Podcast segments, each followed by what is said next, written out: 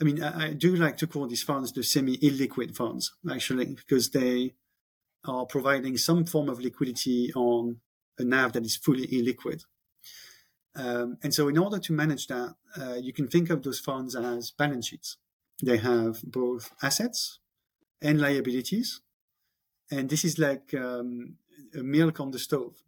If you don't monitor it very carefully, it's going to boil and then it's going to overflow and then it's going to stain everything. Mm. And you need to be very careful uh, not to overcook your milk. so uh, the risks are pretty um, uh, acute, but also pretty simple to understand. So it's all about monitoring them. The first one is uh, what we call the asset and liabilities mismatch. So because you have ongoing subscriptions and redemptions in your fund. Hello, and welcome to a new episode of Private Markets Unleashed, the podcast that provides you with exciting insights into the private markets. In today's episode of Private Markets Unleashed, we are delighted to welcome Victor Mayer. Victor is managing director at Pantheon, a London based private equity firm with 60 billion assets under management and a 40 years track record. We had the chance to look back in the past and uh, talked a lot uh, about how the story of Pantheon evolved over the last 40 years. And we also looked deeper into different kind of alternative investment strategies and fund structures and uh, the exciting news uh, that Pantheon will be reasonably soon available for European investors have fun listening, and let's go into the episode. Good morning, Victor. I'm really excited to have you here today and uh, looking forward to the next 30 minutes. And uh, yeah, nice to see you. Uh, it's a pleasure to be here, Philip. Thank you for having me. Yeah, so uh, I think we uh, we started to to have a chat uh, through LinkedIn um, before Christmas somehow, and was was quite interesting um, uh, to see you uh, as well on the panel from from iCapital. Uh, I think uh, last year, and um, uh, because of your somehow um, uh, posts and interest in, in, private equity, it was obviously that I need to invite you to Private Markets Unleashed. Um, so maybe you, you can give us a, a, short, um, somehow inside view in how you started your your financial career and how you came across to private equity. Sure. Uh, happy to introduce myself. So, um, my name is Victor Mayer. I am a, a French citizen and I started working in private equity almost 15 years ago. Um, my career started in the middle of the global financial crisis. So, it was really an exciting time, I think, for private markets. Um, uh, my original plan was uh, to get into mergers and acquisition, so M&A, uh, but there was no activity there during the GFC. So I opted to join a firm called Deloitte, where I mm-hmm. effectively had a, a boot camp on financial analysis and uh, you know transaction services, as they call it. So I stayed there for a little bit less than two years, and as soon as I could, uh, I left the firm to join a private equity firm in Paris called Naxicap, um, Naxicap is a direct investment arm um, of the Natixis, uh, of Natixis, which is a French bank. And then quickly after that, um, I moved to the LP side. Uh, so that's when I discovered uh, the world of you know primary investing and co-investments and secondaries. Originally, I, I spent most of my time um, working on the lower mid-cap segment of the European market, and then gradually through changing jobs and changing countries as well, um, I started focusing on more large cap um, kind of private equity investing at HSBC in London in the alternatives division. And then uh, a bit less than three years ago, I joined uh, Pantheon, which is a, a global secondary focused investment platform. Um, in terms of quite impressive, yeah, it, has been a, uh, a, uphill battle. You know, starting at the wrong time but making the most of it.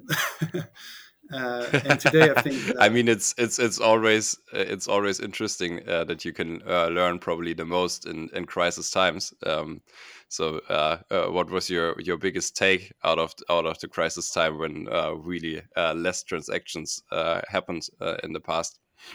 Yeah, I think the the biggest take for me is um, private equity can create value in many ways, and it's not dependent entirely on market conditions like um, uh, some would believe. Um, in particular, if you look at the last 15 years, uh, at the very beginning, so back in you know 2008, 9, 10, uh, private equity made value by stock picking, buying cheap, and you know growing businesses and making them better. Then you went into, I think the whole industry actually benefited from uh, a rising tide of you know low interest uh, cost and you know g- general GDP growth and you know the, the, the supply chains being efficient and everything running pretty smoothly. And so during these times, you can see private equity using a little bit more leverage and perhaps you know a little bit more M and A to, to create value. But today, if you look uh, if you look at the current market, you can see that uh, the leverage uh, portion of the value creation is uh, less available or is much more expensive. So there is a trade off mm. there. Uh, but at the same time, valuations are uh, coming down. You know, it's something that we have observed across the US and Europe and Asia, uh, and in particular in, in the mid market and lower mid market, which is where Pantheon spends uh, most of its time. Um, so I think you know today is very much a, um, a, a, back to the future moment for, for private equity as a whole uh, in terms of value creation and you know thought process. Um, but I think for, for us at Pantheon, it's a very exciting time to, you know, to to guide our clients to to invest into private markets. Um, yeah, really exciting. I mean, it's uh, quite interesting to to learn uh, uh, about uh, how people experienced like crisis times and uh, how their experience was was built in, in general. So maybe um, you already mentioned um, uh, that you have started then working for Pantheon uh, maybe you, you, you, just give us a, a, bit more information about uh, uh, the history of Pantheon uh, when Pantheon was founded and uh, in which asset classes uh, you're you're like investing today. Sure. so Pantheon is a fund of funds platform. So what we do is we select the funds in the market where we think there is a potential for asymmetric returns and we can do that in, in three main ways. So the first uh, the first way is to invest into a primary or into a fund on a primary basis. So you are effectively backing a GP and a team with a pool of capital that is not invested yet. Uh, the second main way is to participate in the secondary market. So that would be buying more mature primary investments from other investors on the secondary market. Uh, more generally than not, uh, those investors are selling because of um, reasons that are not directly related to the quality of the NAV. It is sometimes because they have a liquidity issue that they need to manage, or because they have lost, um, you know, conviction in the GP, or because there's been a change of management team, or because they want to take some money off the table and you know use it for something else or take some money off the table and reinvest it in, in another investment opportunity. Um, and then the third way that we invest with uh, gps is co-investments which means that we can invest alongside the gps into individual businesses where we think that the gp has an advantage. May it be knowledge or sector focus or particular track record information or where they have performed. Um, so the so that's the in a nutshell what, what Pantheon does, and then we do that across um, multiple asset classes. So Pantheon was created in 1982, so 40 years ago almost. Um, we started um, originally investing into primaries, then we quickly expanded mm-hmm. Into secondary investing. And then on the back of it, we went into co investments. Uh, and then we expanded to private debt secondaries, where we also co invest and do primaries. And finally, infrastructure, uh, secondaries, primaries, and co investments.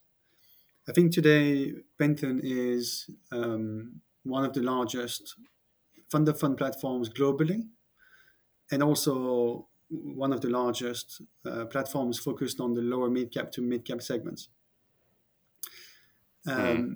The other point that is of interest to to us at Pantheon is um, the the management of what we call permanent capital. Um, so back in 1987, so very much uh, five years after we uh, after Pantheon was founded and set up, um, we launched a evergreen listed trust on the FTSE 250 called Pantheon International PLC, which today is um, a very large vehicle. It's public information and has been generating an investment track record uh, for the last you know 37 years, uh, which is public information and is pretty compelling. And then the second part of that permanent capital journey started really 10 years ago, or a little bit, a little bit less than 10 years, when we launched in the US a semi-liquid vehicle to access private equity for private wealth investors. And now the last leg of that journey is um, really launching a semi-liquid vehicle for investors outside of the US. So a different structure looking to replicate the success of the Pantheon International PLC Trust and the US fund, which is called AMG Pantheon.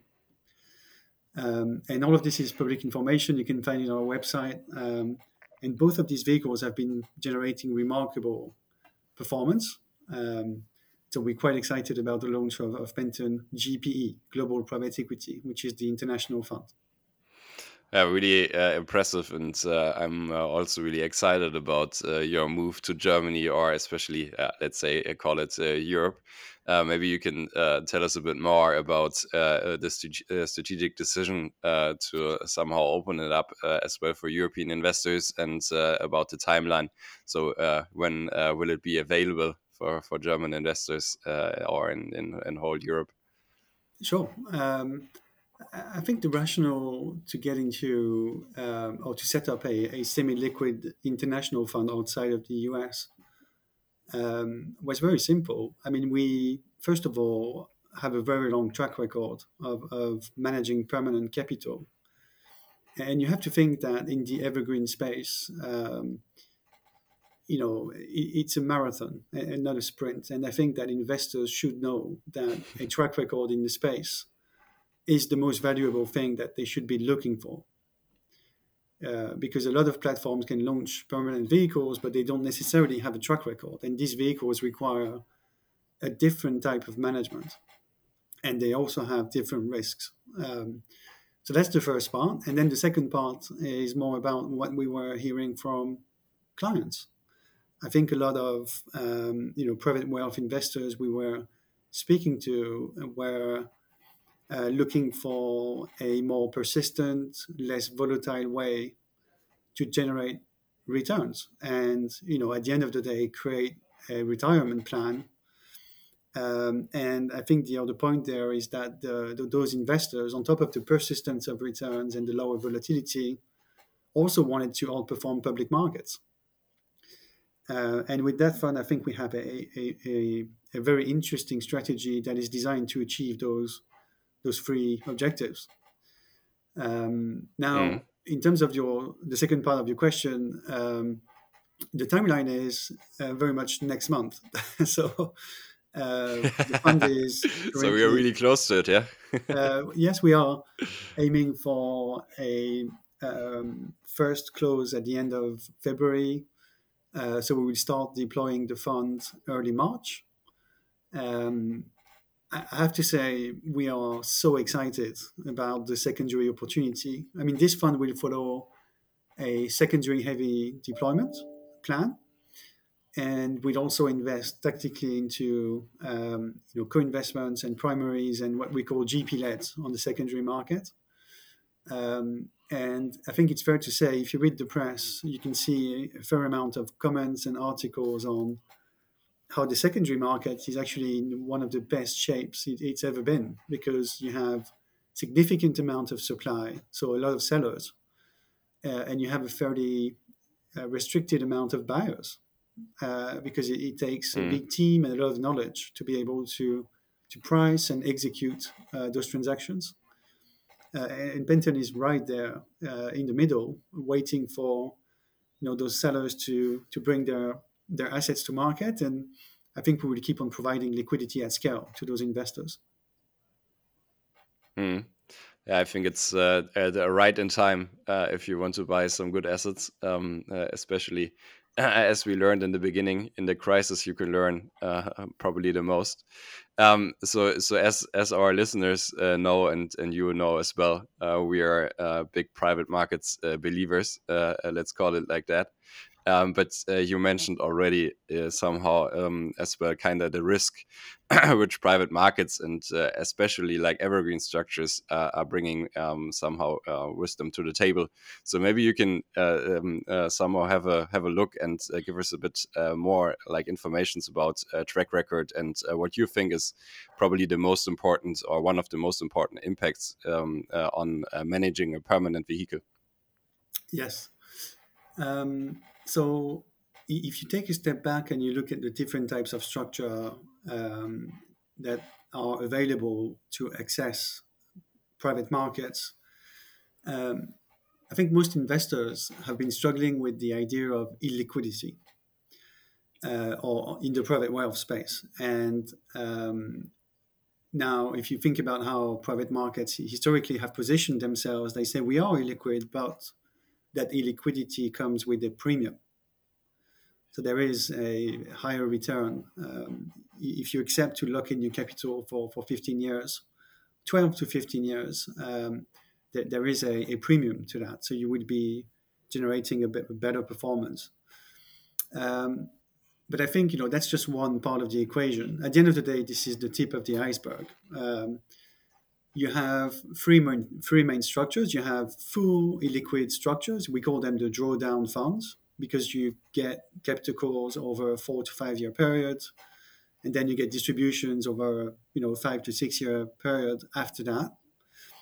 Um, and then you have the completely liquid fund, so the trust, for example, the one I mentioned earlier, where you can invest on Monday mm-hmm. and divest on Tuesday. Uh, but these funds come with their own limitations. And the idea is that there is now a third leg, third leg to that stool, which is the semi-liquid solution. And these um, semi-liquid funds are effectively private corporations. Um, you can see that the epicenter of launching these funds is in Europe. Uh, it's, a, it's, a, it's a happy time for, for Europe because those funds are mostly launching outside of Luxembourg um, and they are designed and they have all of the regulatory, I would say, framework that allows much more di- uh, distribution optionality than you know closed-end funds. So mm. if you think about the challenges of you know the drawdown, you know closed-end funds, um, the first one was always uh, the user experience. Uh, in a fund like this, you're going to be invested for 12 to 15 years. So that was the first, um, you know, concern or, or hurdle. And semi-liquid funds, you can effectively divest a portion of your NAV every quarter, and you can redeem your shares in the in the structure. So that provides, I think, on top of the psychological comfort that comes with this, it does provide an interesting, you know, cash flow management tool for for those investors. Um, the second part is um, you have a fairly high administrative burden with a closed-end fund. If you commit to a fund, you, you are probably going to get 10 to 12 capital calls. You're probably going to get, you know, 15 to 20 distribution notices. You never quite know when uh, your capital will be called, so you have to reserve cash. Um, and also, you only get quarterly reports, which means that you have a a fair amount of, of lag on your performance reporting. Now, with the semi liquid fund, uh, you get 100% capital call on day one. Your capital call um, is exchanged for NAV, which means that you have immediate visibility on what is in the portfolio, which is pretty compelling. Um, the second part there is that you have also um, you know the ability to get monthly reports as opposed to quarterly so you can track the performance of your nav more frequently uh, and last but not least instead of getting distribution notices you have the redemption gates, which means that you don't have to wait for any single GP to sell assets to get some money back. Um, so that's, I think, you know, a, a significant shift in, in the user experience. Um, and then the last point I would say on on those funds is, um, you know, the risk part. And you know, you highlighted um, um, that the evergreen capital comes with different risks. And obviously, if you have a semi liquidity feature, you need to understand that the underlying NAV is completely illiquid.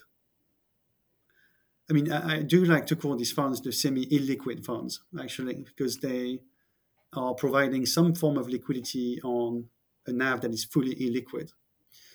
Um, and so, in order to manage that, uh, you can think of those funds as balance sheets. They have both assets and liabilities.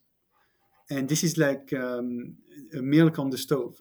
If you don't monitor it very carefully, it's going to boil and then it's going to overflow and then it's going to stain everything. Mm. And you need to be very careful uh, not to overcook your milk. so uh, the risks are pretty um, uh, acute, but also pretty simple to understand. So it's all about monitoring them. The first one is uh, what we call the asset and liabilities mismatch. So, because you have ongoing subscriptions and redemptions in your fund, but equally you have ongoing capital calls and distributions from the portfolio in the fund, um, and then you have different other assets and liabilities that you need to manage, such as hedging or the actual fees being charged. Um, what you end up with is a permanent state of um, mismatch between your assets and liabilities. And what it means for the fund is that the fund needs to have a few tools permanently available to manage this. The first one is extremely advanced cash management. You need to have mm-hmm. at all times in your funds a portion of cash or cash equivalent securities, such as money market funds, so that you can effectively draw that cash and cover your liabilities. And the second part is um, what I think we call at Pantheon a, a liquidity uh, facility. Uh, I'm sure you've heard a lot about different facilities in private equity being used. You know, a NAV facility, a capital call facility, a distribution facility, and now it's the fourth one, the liquidity facility. Uh, and that liquidity facility is a risk mitigation tool. Its main purpose is to act as a, a risk mitigation tool. Um, that facility is never intended to be drawn. So if you draw it, it's a last resort and it's not good news because it means that you have mismanaged your assets and liabilities mismatch. Um, and it is also, um, I think, effectively used to provide flexibility to at Pantheon we have a team called the Fund Management and Treasury team. It's, it's a large team that looks after the actual fund management um, and the cash flow positions in the funds. Um, and that team can use that facility in order to form a view on a monthly basis of the assets and liabilities in the short term and long term for the fund. Um, it is very important. I mean, you, have probably heard uh, back in uh, you know Q4 22 and going into the first quarter of 2023, uh, some permanent capital funds ended up having some you know mismatch between their assets and liabilities and was I think it's extensively covered by uh, the financial press. Um, luckily for the industry, uh, you know these GPs managed to effectively turn it around and come back to a more normal operating state uh, but you know, at Pantheon, we are extremely focused on making sure that we don't take on more liabilities to generate returns than mm. we can absorb. Um, I mean, the proof there is really um, in the track record. You know, that's the first point I mentioned earlier. Um, having a track record of managing that liquidity mismatch is probably the single most valuable thing that you know an investor should look for when selecting a fund like this.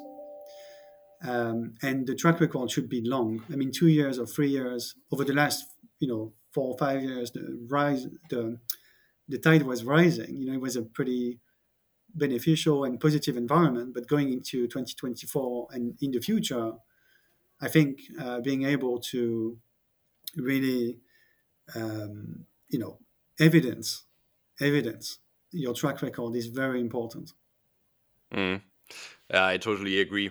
Uh, I mean, um, especially also when when you have uh, somehow the fact that investors can uh, divest uh, with with their own like somehow decision uh, during the the fund uh, life cycle because it's somehow always ongoing. Um, then you you need to be able to on the one hand side somehow invest in the companies and in the GPs, and on the other hand fulfill the need of of the investor to give him the money back if he wants to have the money back. So um, maybe um, I'm eager to know a bit more about the structure itself. So maybe you can uh, explain a bit. Um, so how often is, is the investor uh, somehow allowed uh, to say, okay, I want to uh, uh, somehow go out or divest? And um, uh, how is the, the, somehow average time of an investor um, being in the fund? maybe that's that's also a really interesting fact. Yeah. Um, so listen, I think the the first thing to say is that um, these funds are regulated. So the fund that we are launching is uh, is, is called a so the legal structure that we are using is a part two UCI, and to some extent it's it's a derivative from the UCITS uh, universe, but applied to private markets. Um, the, um, the the funds are regulated. So what does that mean? It means that you have to effectively um, follow the regulation when it comes to marketing the fund. Uh, the first point of that is uh, there is a succession of regulated documents that have to be provided alongside the fund. And one of the most important ones is the PRIIPs and KID, which is the, the key information document for the vehicle. That will tell you the overall charges of the fund, so the expenses, uh, so how much you get charged on a yearly basis. But equally, will make a recommendation for a holding period. Uh, in the case of Pantheon GPE, so Global Private Equity, our international semi liquid fund, the recommended holding period is eight years. Mm-hmm. And we are very upfront with clients about this particular feature because um, having irrational redemption behaviors in the fund is probably one of the biggest risks, if not the biggest risk that you have to deal with with these funds. And so we have actually turned down some clients based on uh, you know our analysis of their situation meant that we couldn't fully rely on you know would they be in the fund for more than eight years so that's the first uh, aspect. Um, the, the, the second aspect is um, the legal features of the fund. And in the space of you know semi-liquid evergreen funds you have what is called lockups. Um, the first type of lockup is a hard lockup, uh, which means that you cannot, investors in the fund cannot redeem for a certain period of time. It's important uh, from a symbolic perspective because you tell investors, be careful, this fund is investing into illiquid assets, and so there's a hard lockup. Uh, but it's also important from a, a, legal perspective because you are effectively protecting yourself yourself legally from early redemptions. Uh, and the second type of lockups is uh, the soft lockups, which means uh, so these lockups um, provide an ability to redeem subject to a penalty. Um, that penalty accrues, in, in our case, to the benefit of the investors, remaining investors in the fund. So if you think about it, it's a protection mechanism for the investors in the fund because investors who come come out of the fund in that soft lockup period have to pay a penalty to those who don't come out, which means that those who don't come out get a, a slight NAV uplift from from that redemption.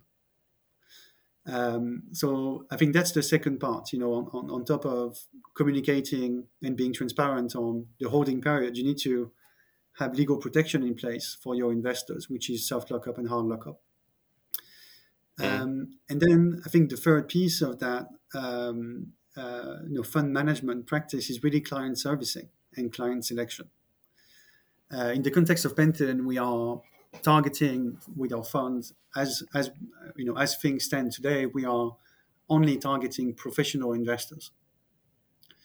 So some of them will be private wealth professional investors, but they are still professional, meaning that they have the necessary knowledge and they also have the necessary wealth or you know income level to qualify or to become eligible for investments. And so committing to the fund for a long period of time for them is not going to be something that stresses their financial planning. Um, and once you have done that and figured out the eligibility for your fund, really you are um, looking at the ongoing servicing. And that's where the track record becomes once again extremely important because servicing private wealth investors is a very different, uh, um, I would say, exercise than servicing institutional investors. Uh, institutional investors, by default, take a very long-term view. Um, you know, you have less regular. You still have regular catch-ups, but maybe less so. Um, and they also have a certain level of sophistication, which means that you can, you know, you can be quite advanced in your explanation and tracking and you know reporting. With private wealth, you need to be uh, uh, you need to adapt to your audience and make sure that um, your messaging is very clear and you keep things simple but also sufficiently interesting and you know insightful that your servicing is good uh, so that's where i think on, the fact that we have that AMG Pantheon fund in the us and the Pantheon International PLC i think has given us a great amount of muscle memory in terms of, of servicing those investors and selecting them uh, so sorry, there's no short answer to to your question, uh, and uh, you know, uh, I hope that's that's helpful. No, that's totally fine. Uh, so um, definitely interesting insights in how you serve that. I mean, um, probably you have experienced as well that especially in Europe at this point in time uh, like the opening of, of private markets is uh, somehow in the mouth of everyone, and uh, it's it's somehow a trend which is uh, um, uh, currently uh, really often um, somehow discussed with respect to the new ELTIF regulation. Mm-hmm. Um, so mm-hmm. you also mentioned that that you are probably somehow addressing it still just to, to professionals. So what, what's your um, in general take um, in terms of ELTIFs and and opening private markets to like more private individuals for the future? Yeah.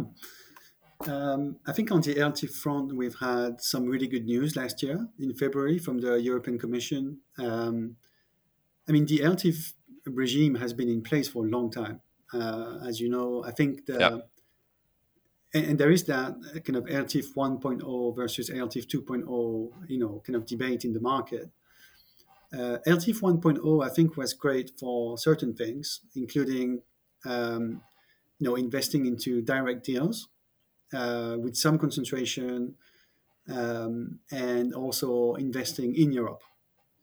Um, with the ELTIF 2.0, uh, which was, I think, uh, ratified by the European Commission last year in Q1 and is coming into force now. So the ELTIF 2.0 regime mm-hmm. is, is now uh, active. Uh, what you're looking at really is an expansion of a few things. Um, the first one is the um, uh, defin- so eligible assets for this fund. So you can now be a funder fund of funds and have an ELTIF structure, which is really good news. You can also have a portion of your assets invested outside of Europe, which is also very good news because you can diversify your risk reward. Um, and third, uh, you, you've had a change in the way uh, leverage can be used in those vehicles, in particular when it, come to, it comes to the liquidity facility I mentioned earlier. So all in all, I think that a new regime of ELTIF 2.0 is you know going in the right direction. There's no doubt about this. Uh, the question would be: Is that a better technology than you know the Part Two UCI that the market has been using until now? Mm-hmm. And what we, what would be the pace of adoption by GPs? Um, so you know we would have to see. Now, if you take a step back on the ELTIF, it's a fascinating technology. Um, the, the promise of it, the, the big idea is that um, you can effectively support the European ecosystem with funds that are being uh, raised and structured in Europe, and capital that is being raised from European investors. And the flip side of this is that you have funds that have today, I think, a 99 year expiry, which means that, you know, let's not be vain, it's an evergreen fund. You know, 99 year, I think you and I would probably uh, not be there to, to witness it. Um, and also, um, these funds have, um, you know, the, the ability to be distributed across the European Union with a single passport and that's you know if you think about evergreen distribution um, and on part two UCI, that's uh, one of the limitations. You have to file marketing passports everywhere, which means that it's, mm. it's more burdensome yeah. for your AIFM, so your uh, alternative investment fund manager, uh, and it's also it also requires more ongoing reporting, and so it's a little bit more burdensome. Uh, and the last piece here is that not only can you go across Europe with a single passport, but you can go all the way to retail. Um, so it's the, the promise is great. You know, almost evergreen funds. You know, single passport, the whole of Europe, expansion of the use of leverage, eligibility of assets. So that new regime is is really a, a very interesting shift, I think, for the industry. And I have no doubt that uh, some platforms uh, will consider that very closely. Um, um, so it's it's definitely an exciting move. Um, now, if you if you really look at it, you know, part two UCI versus ELTIF, um, I think the part two UCI has an advantage that the ELTIF doesn't necessarily have.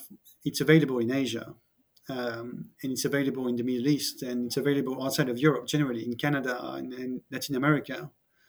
And so, when you think about the time you need to set up a you know a fund like this, an ELTIF or a part two, and the budget you need is very expensive. You know, it takes time from a the team perspective. Mm. It's quite expensive. It's quite burdensome. You have a regulatory filing process. You need to interact with the local regulators. Uh, I think in terms of what that means for you know um, the adoption of ELTIF, uh, it probably means that manufacturers such as Pantheon will have uh, a two-dimensional approach one fund that is available globally, so part of UCI, and one fund that deep dives into Europe, the ELTIF, and they can work in, in parallel. That's my view. Okay. Yeah. So really interesting take on that. Um, we will have an eye uh, on how the GPs are adapting uh, on the new structure and uh, if it's uh, somehow really well, that disruptive, and uh, we will see. Yeah. Sorry? Watch the space. I think uh, we are looking at this quite closely as well. yeah. So um, uh, le- let's see. Um, so uh, before we wrap up uh, somehow the, the episode with, uh, with a final personal question for you. Um, I just wanted to um, uh, clarify and uh, uh, get a final somehow view on on the fund which is coming to to Europe now. Maybe you can um, give us a bit of outlook and deeper insight um, somehow where the, the fund is investing and which kind of GPs or, or targets and what are the, the average deal sizes of what you're planning to invest in. Yes. So uh, Pantheon GPE will be investing on a two-third one third basis um, for the foreseeable future. Um, and the two third, one third applies to both geographies and transaction types. Um, so the fund will be two third US and two thirds secondaries. Um, so diversified secondaries, what the market calls LP leds. So those portfolios that you can buy at a discount with NAV that is more mature so brings distributions forward so that there is no J curve in the fund. It's a key part of the strategy. We will rely on this extensively to generate the returns. Um, and the second part is, um, you know, the one third. So the one third would be uh, Europe, um, and on the transaction type, it would be a combination of uh, GP leds, so concentrated secondaries, and co-investments, alongside GPs that we back on a primary basis, as well as opportunistically some primaries. Um, in terms of what we focus on, um, Pantheon is a lower mid cap to mid cap platform. So we will invest into funds that are uh, you know, typically 750 to 1.5 billion in size. We can flex. We can flex on the way up, uh, so we can go all the way to large cap if we want, or even mega cap if there is a good secondary deal.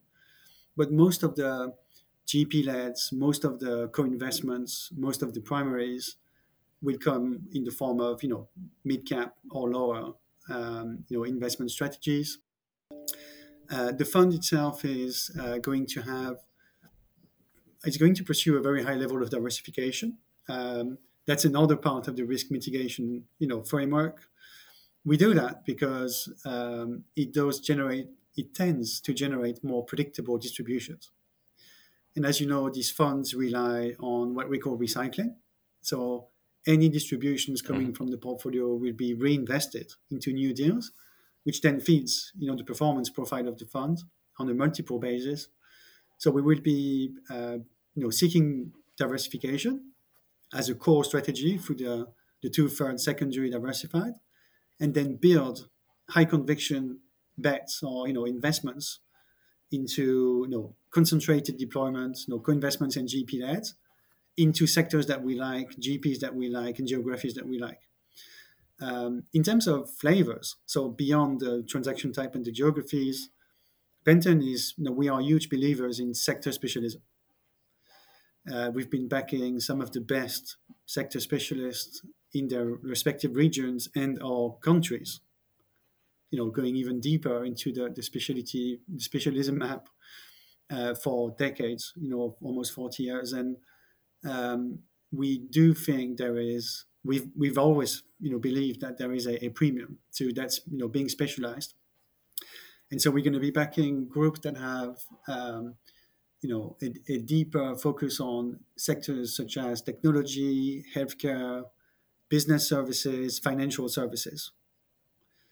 Um, and that's also if you think about it those sectors are benefiting from significant tailwinds.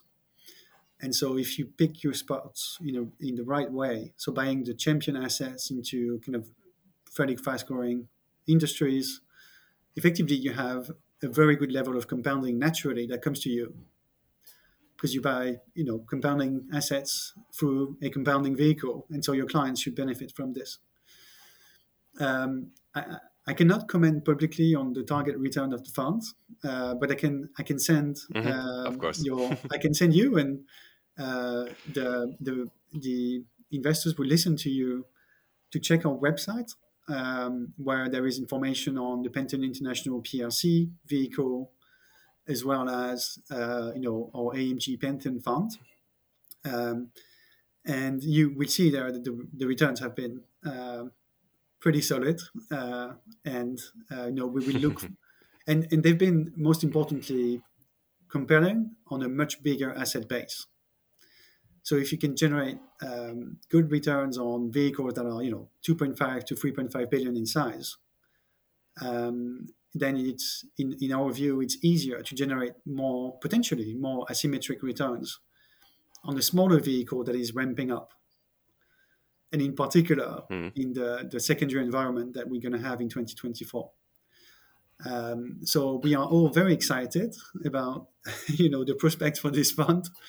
Um, so we are extremely excited about you know, launching the fund in seven weeks. Um, and you know investing it. Um, you know the combination of the secondary dynamics. So in the secondary market, you know you can Google it.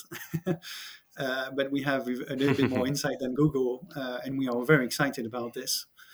Um, and you know the combination of uh, you know the right structure with a professional investor base going into what we think is a, a remarkable secondary environment, uh, you know, is, is, is really exciting to all of us at Pantheon and, and really look forward to, you know, starting to invest the fund. Perfect. Thanks a lot. So uh, to, to close the, the today's episode, uh, just a final question for you on a personal level. So how is Victor Mayer investing uh, his uh, private wealth? so there are three dimensions to it. Um, the, the first one is, um, you know, my liquid portfolio. Uh, like everyone else, I mean, I, I don't mind a little bit of liquidity. Um, and the second part is the illiquid uh, portfolio, and the third part is um, you know, Pantheon GP, which will form a big part of my wealth going forward if um, you know if, if it goes well, which is my best interest. uh, so on the illiquid part, I, I have a public investment portfolio. Um, I'm a big believer in yield. Uh, I, have always been a, a, value investor at the heart. Uh, I, I, do buy cash flows and predictability of you know yield uh, because I think that's the best form of compounding uh, to to prepare for retirement. Uh, I have done a few. I've had a few lucky bets in the tech space on the liquid side, but the core of my investments are in the, the yielding space. So um, that's the first part. Uh, the second part is the illiquid and real estate. that's probably the most illiquid. Uh, and I think you know it's, it's a good way to prep your retirement and make sure you have a home when you retire.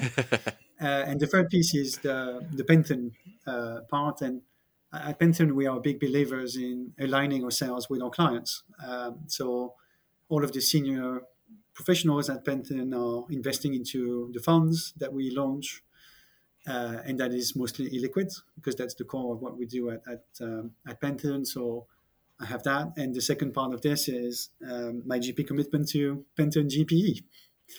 Uh, where I have a significant vested interest in making sure that this one performs. Uh, so I will, uh, you know, commit to that fund, uh, and I'm looking forward to its success.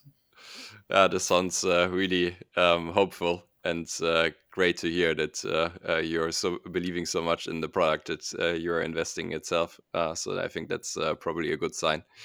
Um, so um, yeah, thanks a lot uh, for for spending the the time with me in, in this today's episode. I'm really looking forward uh, to your launch uh, hopefully we have the chance uh, to to have a, another chat in about a year uh, when the fund uh, was success uh, successfully launched, and uh, we already can tell, or you can already tell a bit more about how many European investors have invested. Um, so um, I wish you a really best of luck for that, and um, looking forward to the next time having you here. Thank you, Philip, for taking the time, and I look forward to staying in touch. Perfect. See you soon. Bye bye, Victor. Cheers. Bye bye.